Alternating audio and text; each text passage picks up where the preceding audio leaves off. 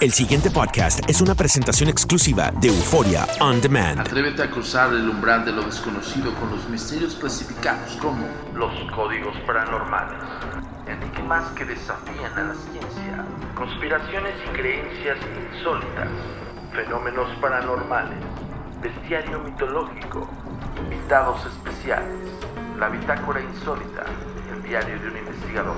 todo esto y mucho más por univision.com con Antonio Zamudio.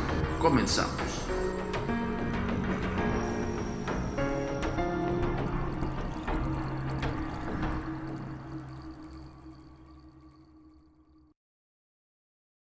La comunicación es muy importante para nosotros. Síguenos en nuestras redes sociales. Facebook, arroba a mi paranormal. Twitter, arroba agentes de negro. Instagram, arroba insólito. Nuestro sitio oficial, www.agentesdenegro.com.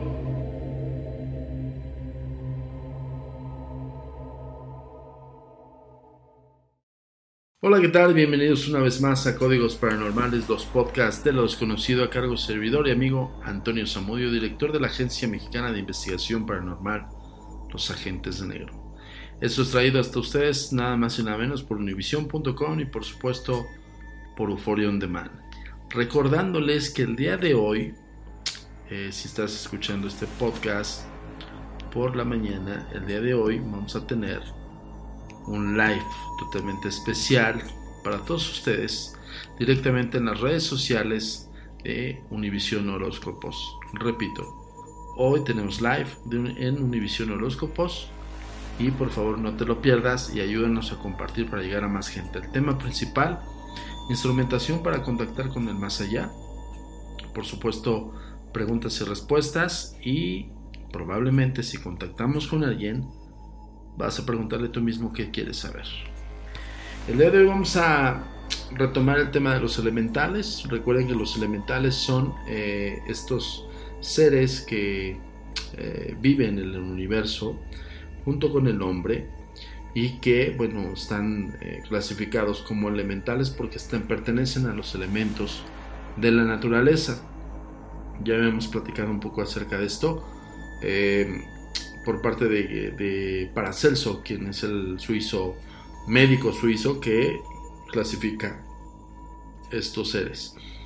Y vamos a tocar dentro de los elementos una, un ser que primordialmente a muchas personas les llama mucho la atención, no solamente por lo bondadoso que puede resultar, o incluso lo bello y atractivo, ¿no? Y estas eh, pertenecen al, al elemento aire, y nada más y nada menos estamos hablando de las hadas.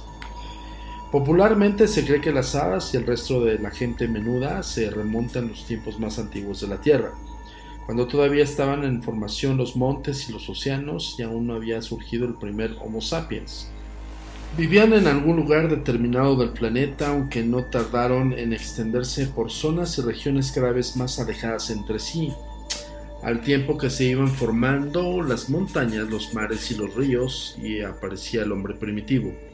Para explicar su remoto origen existen una serie de leyendas que entroncan casi todas ellas con una fuente común, la caída de los ángeles.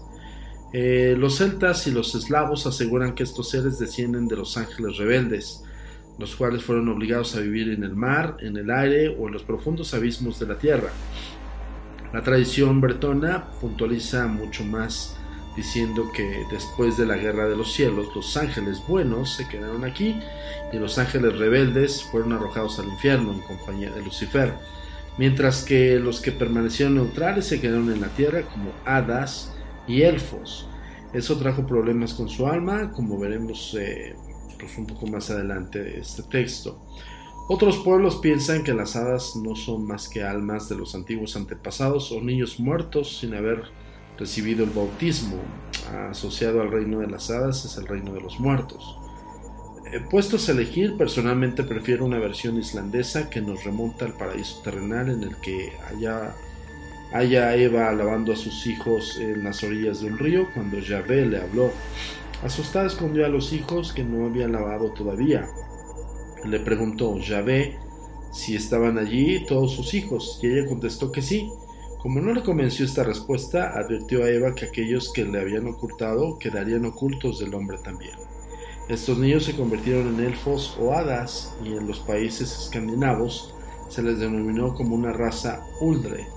Los jóvenes uldre son eh, de una gran belleza, pero provistas con largas colas de vaca o apareciendo con las espaldas hundidas, y solo son hermosos de frente, respondiendo así al engaño de su origen.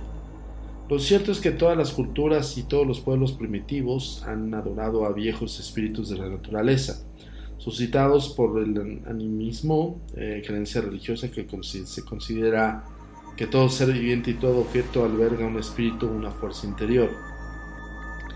Es el animismo, de ánima, que más tarde dieron nacimiento entre los babilonios y los griegos a las deidades terrestres y acuáticas.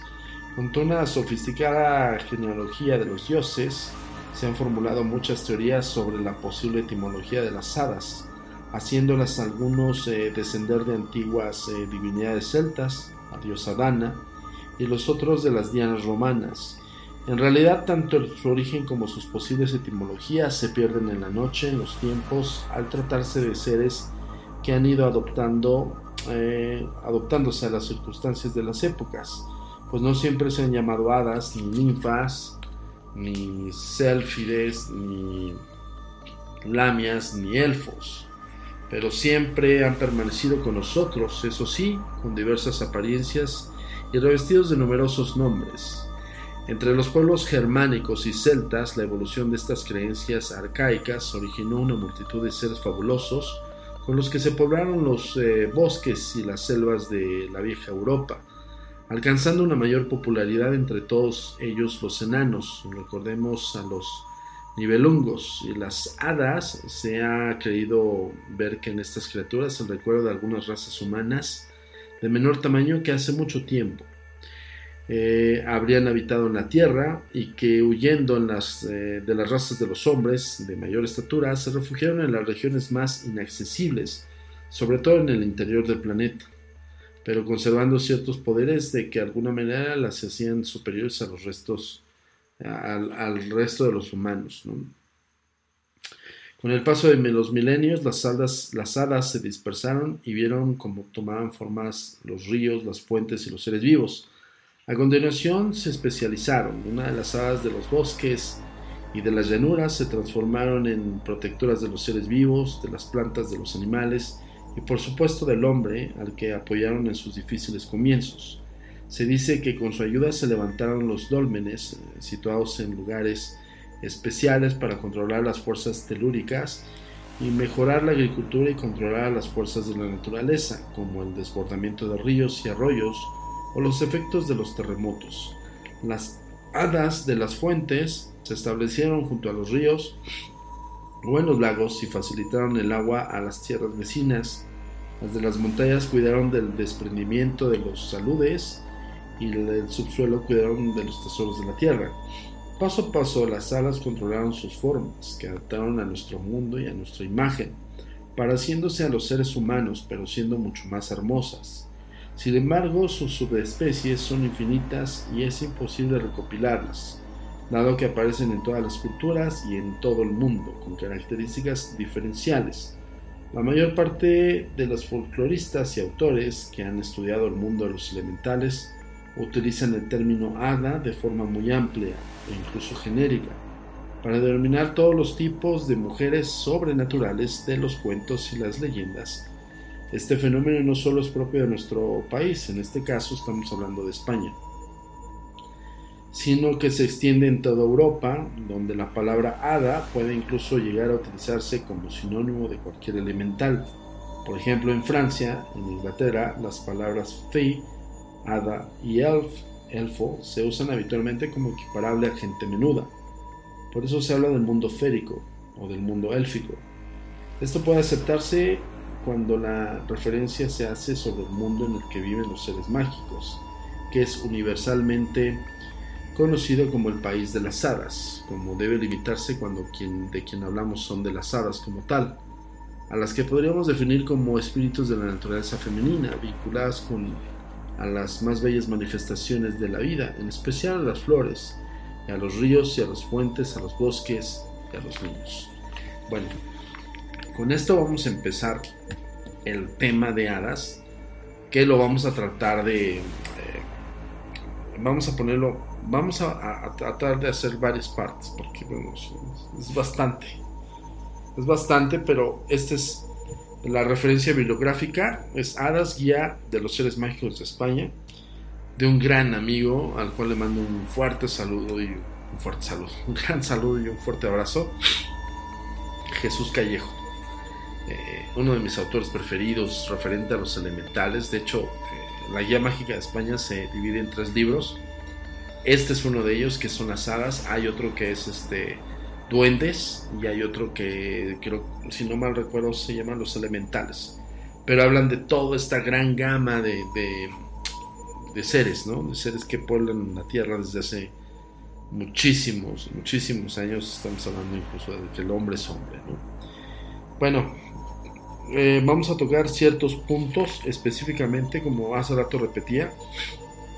Vamos a tratar de que eh, sea lo más digerible posible evidentemente, como siempre les decimos, no se queden con nuestra versión, o sea, aún a pesar de que nosotros tengamos una bibliografía, una bibliografía fidedigna, eh, y